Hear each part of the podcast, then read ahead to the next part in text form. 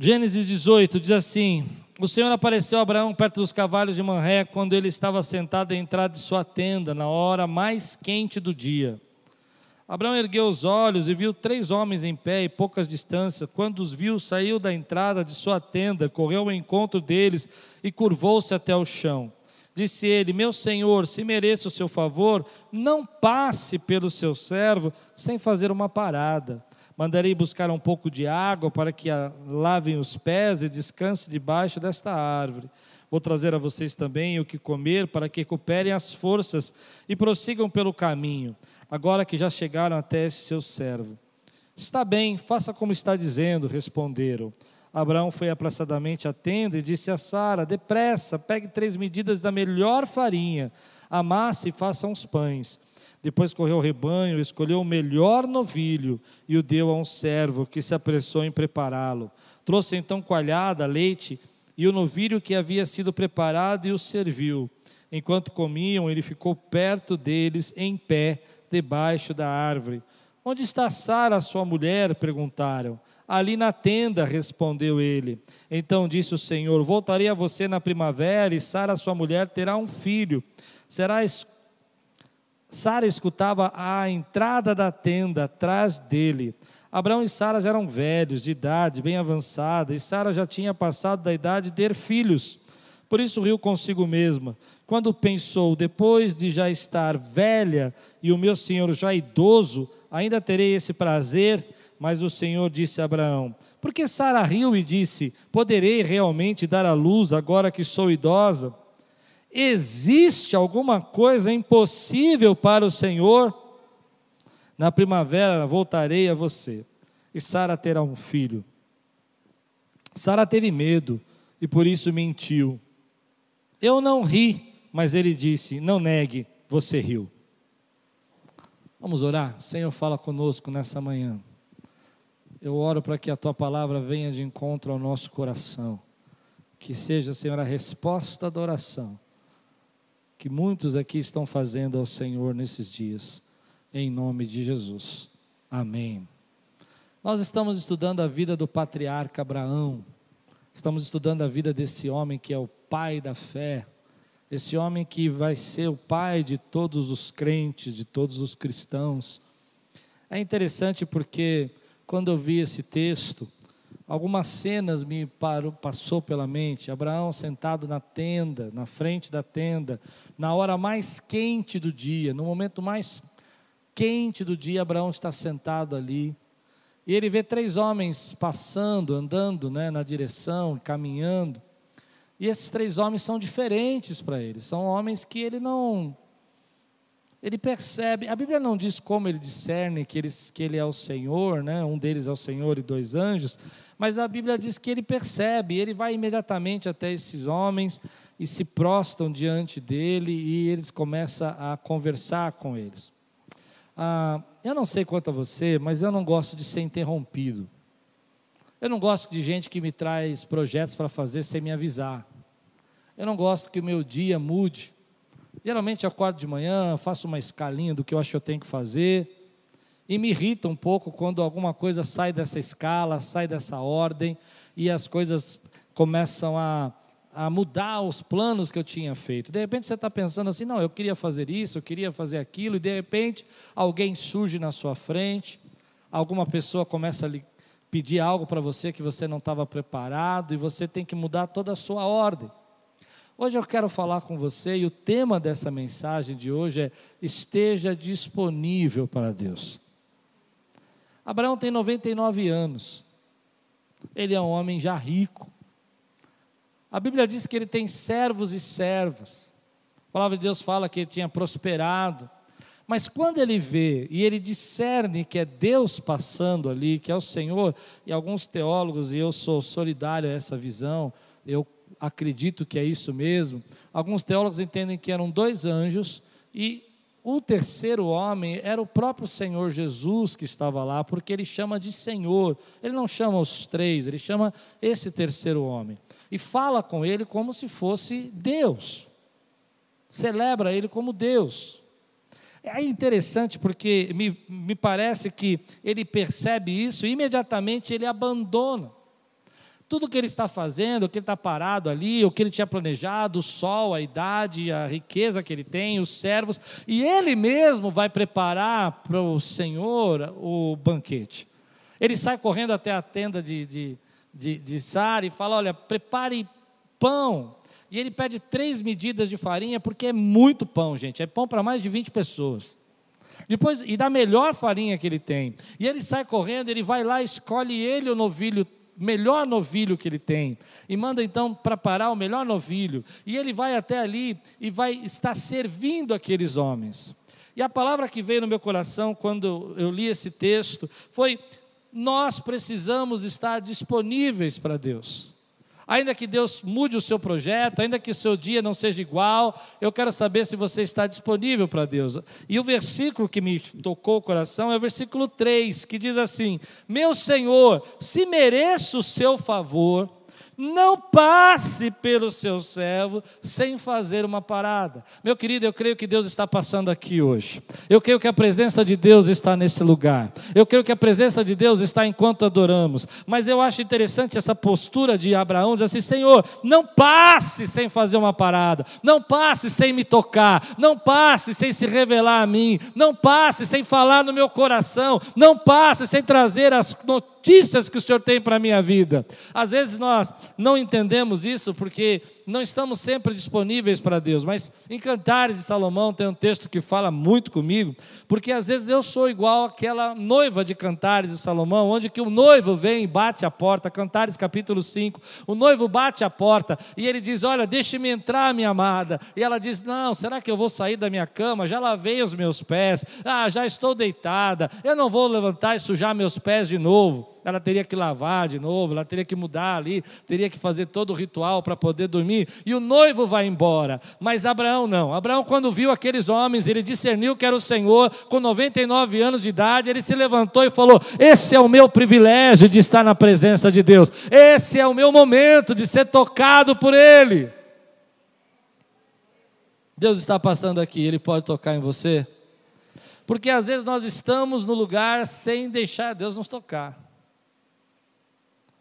E eu fiquei pensando quando eu leio esse texto é, se Jesus chegasse na sua casa hoje, como ele seria recebido? Tem muita gente que fala assim, e eu até concordo com isso, tem muito crítico que fala assim na internet, né? Ah, mas se Jesus chegasse da igreja hoje, o que ele ia ver? E eu concordo, tem muita coisa que a gente precisa melhorar. Talvez se Jesus chegasse hoje na igreja, a gente ia ter que, algumas igrejas, ter que ensinar algumas coisas para Jesus. Por exemplo, Jesus, não sente nessa cadeira, que essa cadeira é só os, os primais que sentam. Ou Jesus chegasse da igreja hoje e tivesse falado assim: Jesus, cadê seu anel? Não tem anel? Todo pastor tem que ter anel, só não tem anel. Nós vamos ter que ensinar uma série de coisas para Jesus. Mas o que me preocupa é que os mesmos haters que, que, né, que acusam a igreja, que a igreja, né, se Jesus chegasse, eu nunca ouvi eles falando: se Deus chegasse na minha casa, eu ia ter que mudar alguma coisa. Se Deus chegasse na minha casa, a minha casa ia ter que mudar. Se Deus chegasse na minha casa, eu ia ter que falar: Deus, a gente aqui não abre essa gaveta, não. Essa gaveta você não pode abrir, não. Se Deus chegasse na minha casa, talvez eu tivesse dizer para ele assim: a gente, não é que a gente assiste sempre esse programa, é só de vez em quando, Jesus. Se Jesus chegasse na sua casa, talvez ele ficasse assustado pela maneira como você trata a sua esposa. Pronto, falei. E aí você diz: Não, Jesus, é brincadeira, é coisa nossa. Não estranha, não. É um jeito carinhoso. Eu chamo ela de tonta, mas só. Ela não liga. Vamos embora, pessoal. Não dormi essa noite. Você já parou para pensar que Jesus está chegando na casa e, e, de Abraão e Abraão ele vai dar o melhor para ele. Ele vai dar o melhor. E certa vez Jesus falou isso. Ele disse assim: Olha, eu estive nu e não me vestiste, estive preso e não foste me visitar. Quando você fez, faz um, para qualquer um desses pequeninos, a mim você está fazendo. E às vezes a visita do Senhor na nossa vida não é uma visita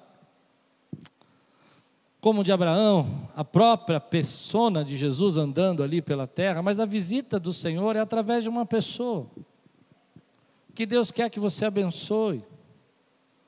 A visita do Senhor, às vezes, é através de alguém que Deus está te colocando no teu caminho para você ser sal e luz. e para você dar o seu melhor.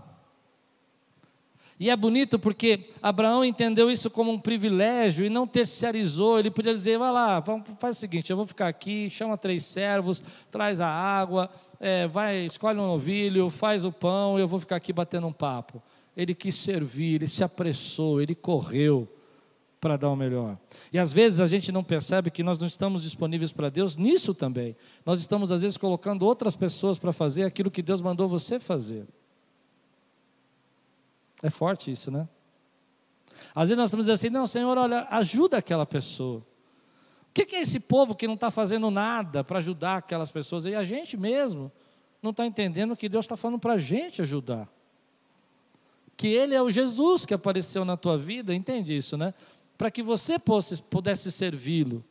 Eu vi uma história essa semana, quando eu fiz a pesquisa desse texto, e me chamou muita atenção. Mexeu comigo, sabe? Porque um pastor estava pensando nesse texto e ele recebeu uma, uma ligação de uma igreja lá da Bahia. E a igreja falou assim: Olha, tem uma moça aqui na nossa igreja que está com câncer, precisa vir para São Paulo e ela precisa ficar na, em uma casa aí para fazer tratamento. Ela pode ficar na sua casa? E o pastor disse: Pode, claro. Aí ele falou: Tá bom, então ela está chegando amanhã. Ele falou: Como amanhã? É, ela já está entrando no avião, está no ônibus, já está indo para amanhã. E aí ele falou: Ah, mas agora sim, você me avisa hoje? Ele falou, falou: É, pode ou não pode? Pode, pode.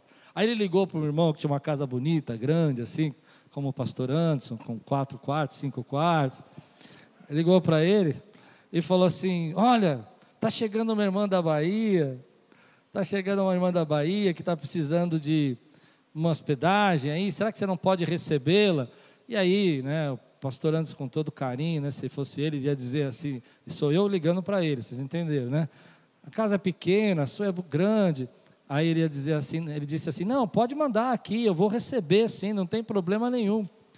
Quando o pastor desligou o telefone, o Espírito Santo falou com ele assim: "Eu mandei, eu, eu, eu mandei eu estou indo visitar você e você está me mandando para a casa do. Eu estou indo visitar você e você está me mandando para o outro? Uau! E eu fiquei imaginando a quantidade de vezes que Deus quer usar a sua vida, que Deus quer que você esteja disponível para Ele e a gente às vezes começa a passar para o outro fazer. Abraão não fez isso, ele colocou em primeiro lugar, estava disponível para Deus. E ele colocou isso e serviu ao Senhor como um privilégio. E eu acho lindo que ele foi até o Senhor e disse: Senhor, não passe daqui, eu quero estar com o Senhor. Porque às vezes a gente não entende, querido, que a nossa hospitalidade, a maneira como a gente trata o outro, às vezes nós estamos tratando o Senhor. Olha o que Hebreus capítulo 13, versículo 2 diz.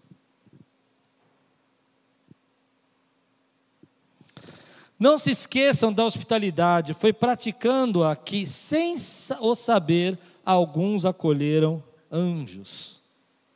A Bíblia está dizendo para nós que uma das coisas que nós temos como cristão para estar disponível para Deus é ser hospitaleiro, ser receptivo. E nós perdemos um pouco disso nesse tempo, porque a nossa cultura é uma cultura da competição. Nós aprendemos lá fora, na sociedade, que a outra pessoa que chega é uma ameaça você está competindo a sua vaga, o seu trabalho, a sua escola, a atenção de alguém com alguém. E ao invés de nós nos tornarmos colaboradores, nos tornamos hostis. Eu não sei se você percebe isso, mas existe uma certa hostilidade em algumas pessoas quando você fala com elas.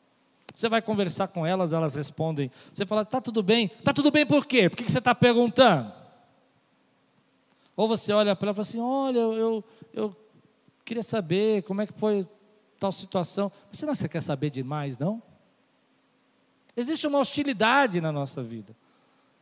E essa hostilidade barra a ação do Espírito Santo, o trabalhar de Deus na sua vida. Essa hostilidade impede que você receba anjos.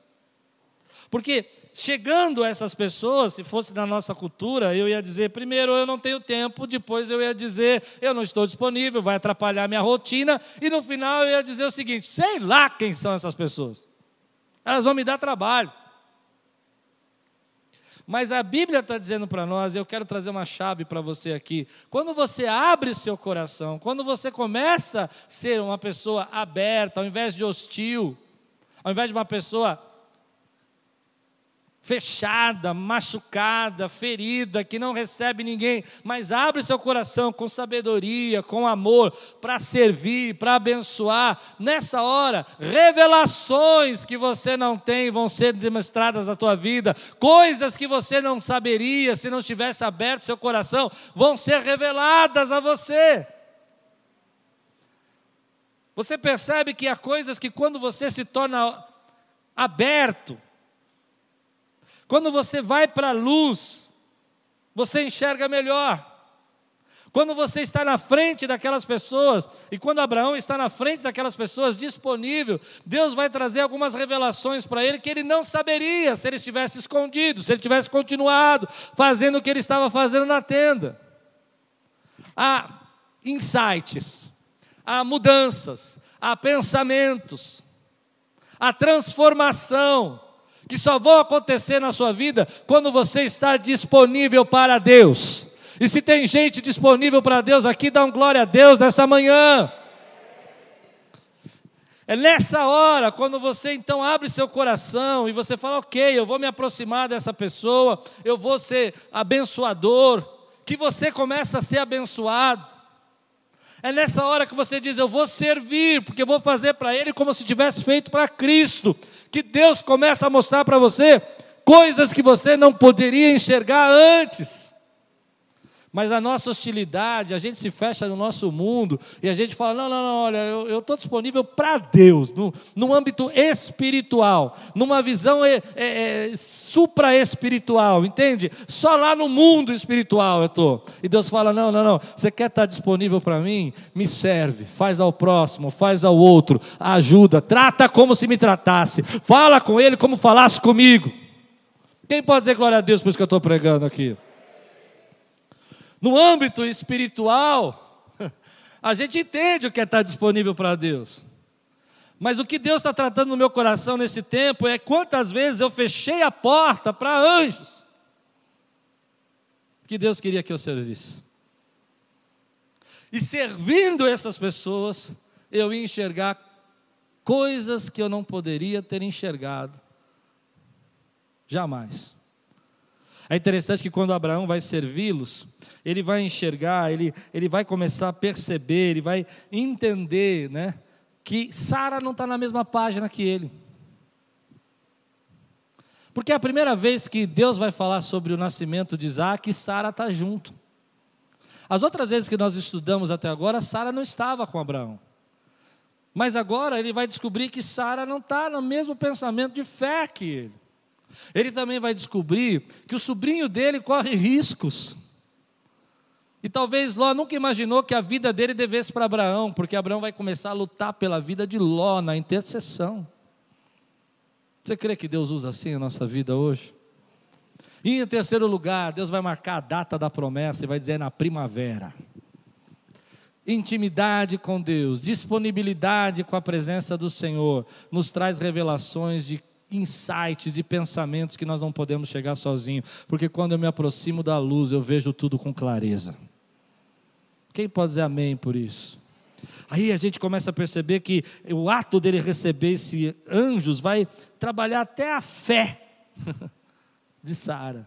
E eu tenho comigo algo no meu coração que essa visita, eu, eu fiquei muito incomodado com essa visita, e eu vou explicar por quê. Porque parece muito parecida com a outra que o Senhor fala para ele que ele vai ter filho daqui a um ano.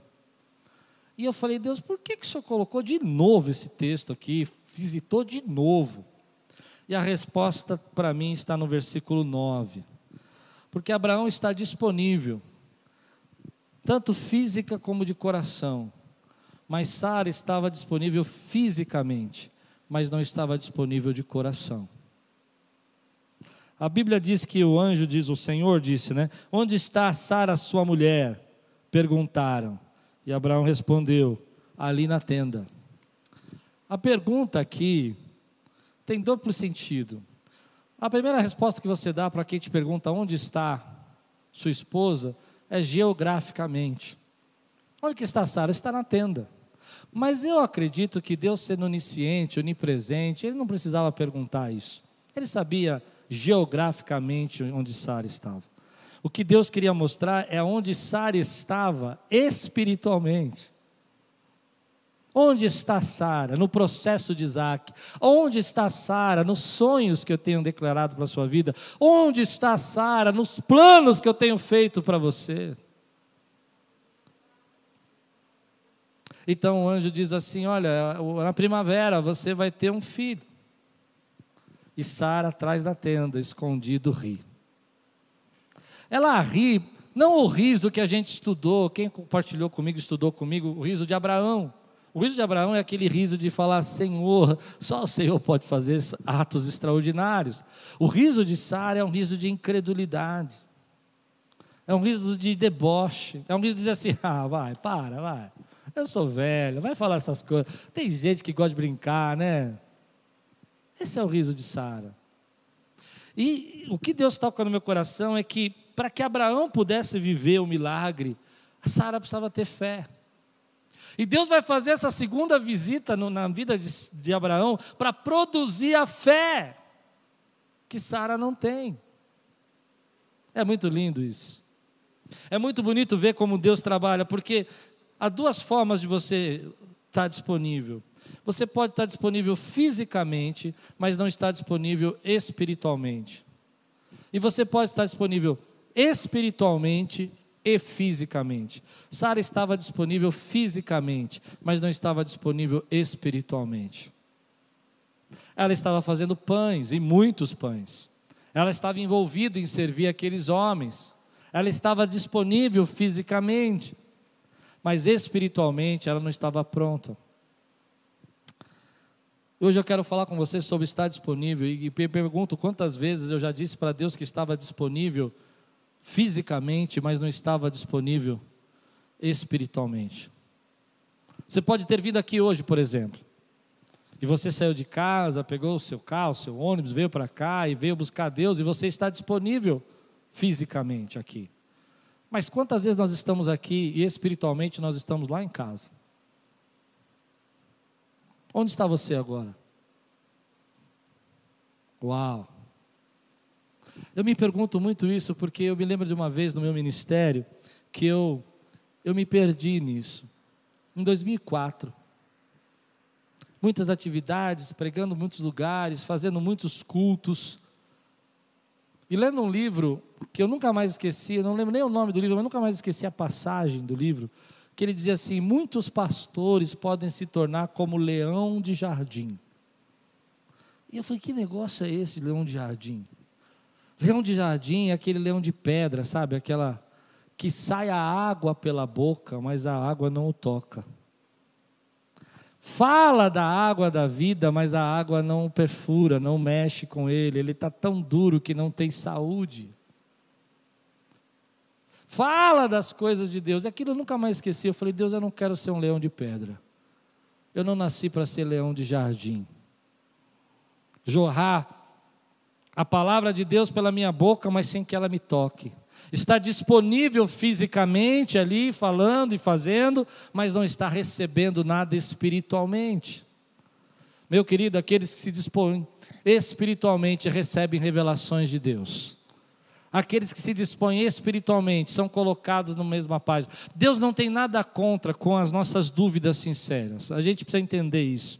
Porque falando assim, você fala, ah, Sara Rio, e por que que Abraão não foi repreendido e Sara vai receber essa bronca aqui? Não minta. Porque, querido, a dúvida de Abraão era sincera, mas a, a incredulidade de Sara era irreverente. Existe uma diferença em você ter uma dúvida sincera e falar: Senhor, será que o Senhor vai fazer isso mesmo nesse tempo? Será que vai, vai responder a minha oração? Eu não tenho dúvida que Deus não se, não se importa quando você faz isso com Ele. Eu não tenho dúvida que quando você fala sinceramente para Deus, Deus vai responder você. João Batista teve dúvida. Tomé teve dúvida e Deus tra trabalhou na dúvida deles, porque eram dúvidas sinceras. Mas eu tenho uma certeza no meu coração: Deus não se agrada dessa incredulidade que debocha dele. Você consegue perceber a diferença entre ter uma dúvida sincera e ser uma pessoa que é incrédula e reverente? A pessoa incrédula e reverente ri das coisas que Deus diz que vai fazer. A pessoa incrédula e reverente ri dos seus sonhos, ri dos planos que Deus tem para você. Quando você diz que Deus fez um milagre na sua vida, a pessoa incrédula diz assim: ah, milagre, vocês são todos fanáticos. Uma pessoa que tem dúvida, ela vai dizer: como que você sabe que foi Deus? Tudo bem, você vai dizer: olha, porque aconteceu assim. Essa é uma dúvida sincera. Meu querido, fuja da incredulidade. A incredulidade, querido, não vai trazer nada para você. Lide as suas dúvidas com Deus na sua disponibilidade na presença do Senhor, reconheça que você muitas vezes não está tão disponível porque você está indo para a incredulidade. E é por isso que você não quer que Deus atrapalhe o seu projeto. É por isso que você justifica a Deus que faz muito para Ele, mas no fundo você não sente mais nada. Eu não quero ser assim. Quem aqui pode ligar comigo essa palavra assim? Nós não nascemos para ser assim, em nome de Jesus. Quantas vezes, querido, eu já me peguei assim? Ah, eu sei esse texto, eu conheço, mas o texto tem que falar comigo. Se Jesus chegasse na minha casa, eu podia recebê-lo, ou a minha vida ia ter que mudar completamente, porque a minha casa não está preparada para recebê-lo. Porque na minha casa há coisas que Jesus não se agrada. Porque na minha casa há uma incredulidade irreverente, é uma incredulidade que debocha do que Deus está fazendo, que ri das coisas de Deus. Que triste isso. Você pode ser disponível para Deus, de atitude e coração. Você pode ser disponível para Deus, de atitude e sem coração. Mas Deus vai pegar a Sara e vai trabalhar isso na vida dela. E ele vai olhar para ela e vai dizer assim, versículo 14: Existe alguma coisa impossível para o Senhor? Sara está rindo atrás da, da, da tenda, Sara está assim.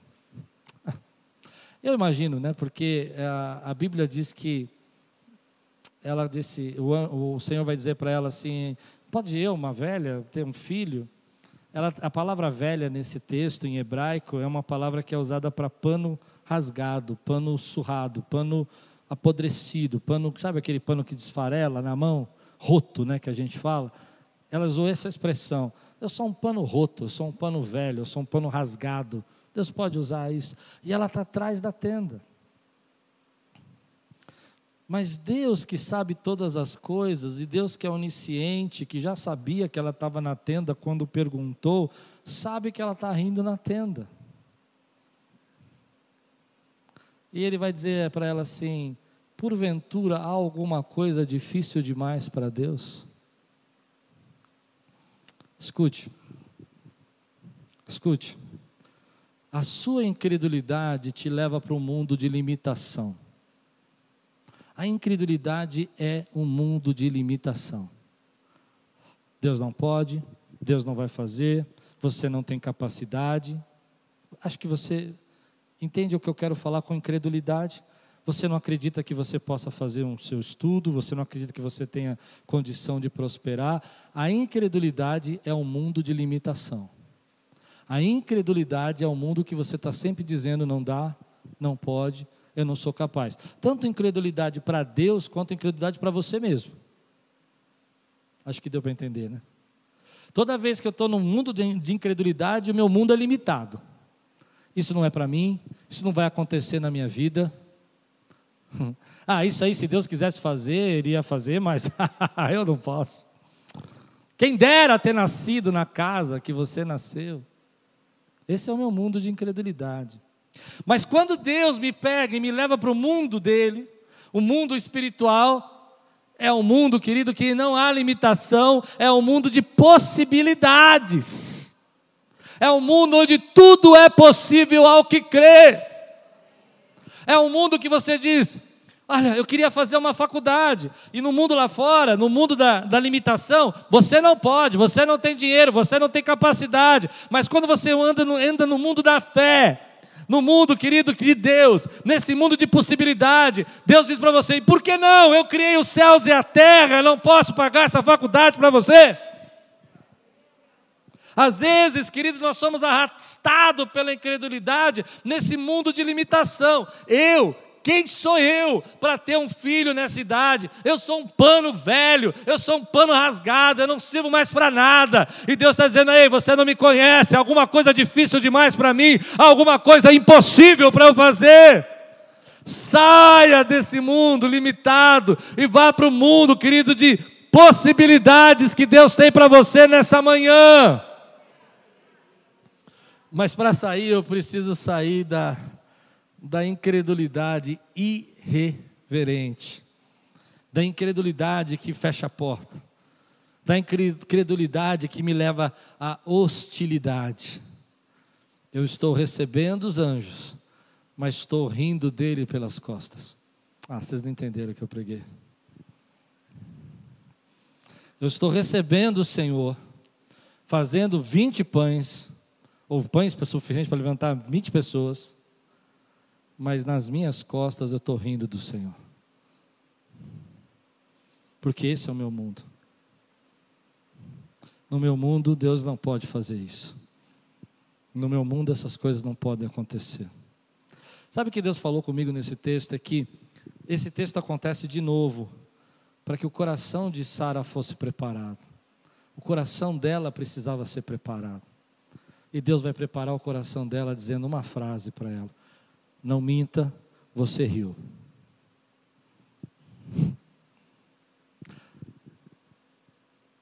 Não há nada impossível para mim. Não minta, você riu. Não minta, você não creu. Não minta, você tem feito isso por muito tempo. Agora basta. Prepara o seu coração, porque eu estou trazendo algo extraordinário para a tua vida. Eu gosto dessa resposta. Eu vejo pessoas que às vezes chegam para nós nesse mundo limitado e falam assim. Outro dia conversando com uma irmã da igreja, ela dizia que tinha um sonho de fazer uma faculdade. Agora, essa semana, uma pessoa olhou para ela e falou assim: Não, você não pode fazer faculdade, você não tem capacidade nenhuma para fazer a faculdade. E ela começou a chorar e dizer assim: Pastor, quando eu vi aquela frase, aquilo entrou no meu coração de um jeito e eu acreditei eu acreditei que eu não tinha capacidade. A gente vive isso todo dia. Gente que vai dizer para a gente que a gente não pode. E a gente esquece que Deus está dizendo para nós: eu posso. Eu posso. Eu posso. Tudo isso aconteceu porque Abraão está disponível e foi receptivo à presença de Deus. Eu preciso às vezes entender que para eu encontrar o centro, para eu encontrar o meu equilíbrio, para eu encontrar aquilo que me faz viver uma vida centrada, o jeito de eu encontrar esse equilíbrio é estando disponível para Deus. E eu vou terminar assim. Posso fazer muita coisa, desesperadamente, mas está fora completamente do meu equilíbrio, do centro. Entende o centro? Porque fazendo muito, não estou disponível para ninguém. Fazendo muito, não estou disponível para Deus.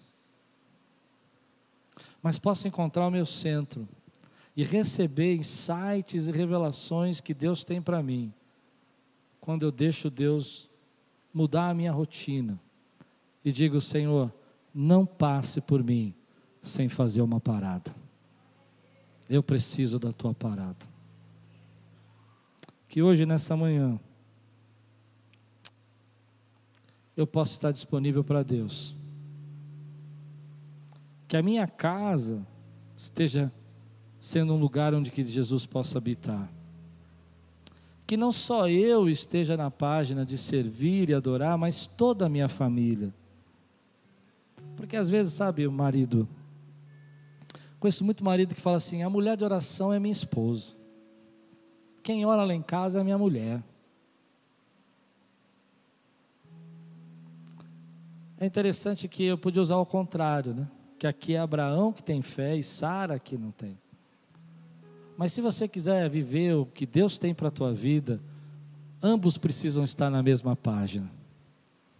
Eu não sei se você acredita no que eu estou dizendo, mas muita coisa aconteceu na minha vida o dia que eu sentei com a Lupe e falei: vamos sonhar juntos. O que, que você realmente quer? E aí descobri que alguns sonhos que eu tinha, nada mais passou na cabeça dela. E para realizar isso, tínhamos que estar na mesma página. Eu e a minha casa serviremos ao Senhor. Abraão podia ter fé, Sara ainda não. Hoje Deus trouxe você aqui para lembrar você: esteja disponível para mim. Estou passando pela sua casa. Vou ouvir, não talvez como o Senhor aqui, mas vou vir através de um amigo, através de uma pessoa, que você vai ser hospitaleiro e não hostil. Porque você aprendeu nessa manhã que está disponível para mim não é fazer muitas coisas, mas é estar disponível de coração. E assim, eu vou revelar coisas que você não sabe, que vão mudar a sua história.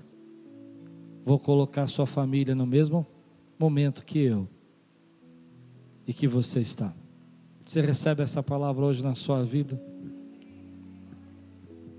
Eu não sei exatamente por que, que eu tinha que pregar isso, mas meu coração ardia muito para pregar isso.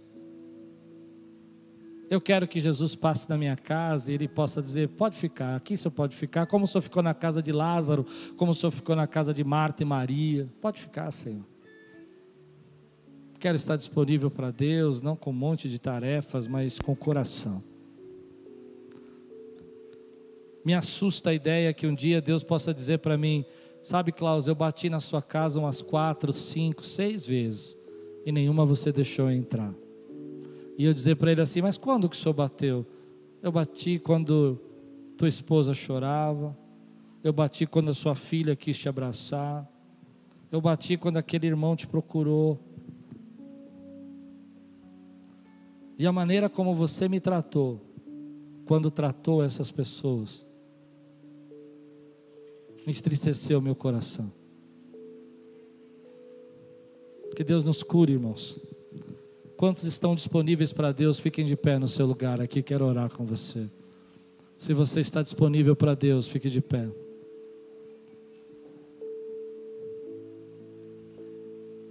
Levante sua mão comigo, vamos orar juntos, vamos fazer uma oração aqui coletiva.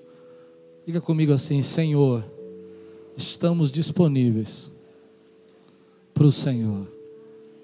Estamos disponíveis para que o Senhor traga revelação, entendimento, clareza, insights sobre as nossas vidas. Usa a minha vida ao meu próximo, que eu veja nele Cristo. Aleluia.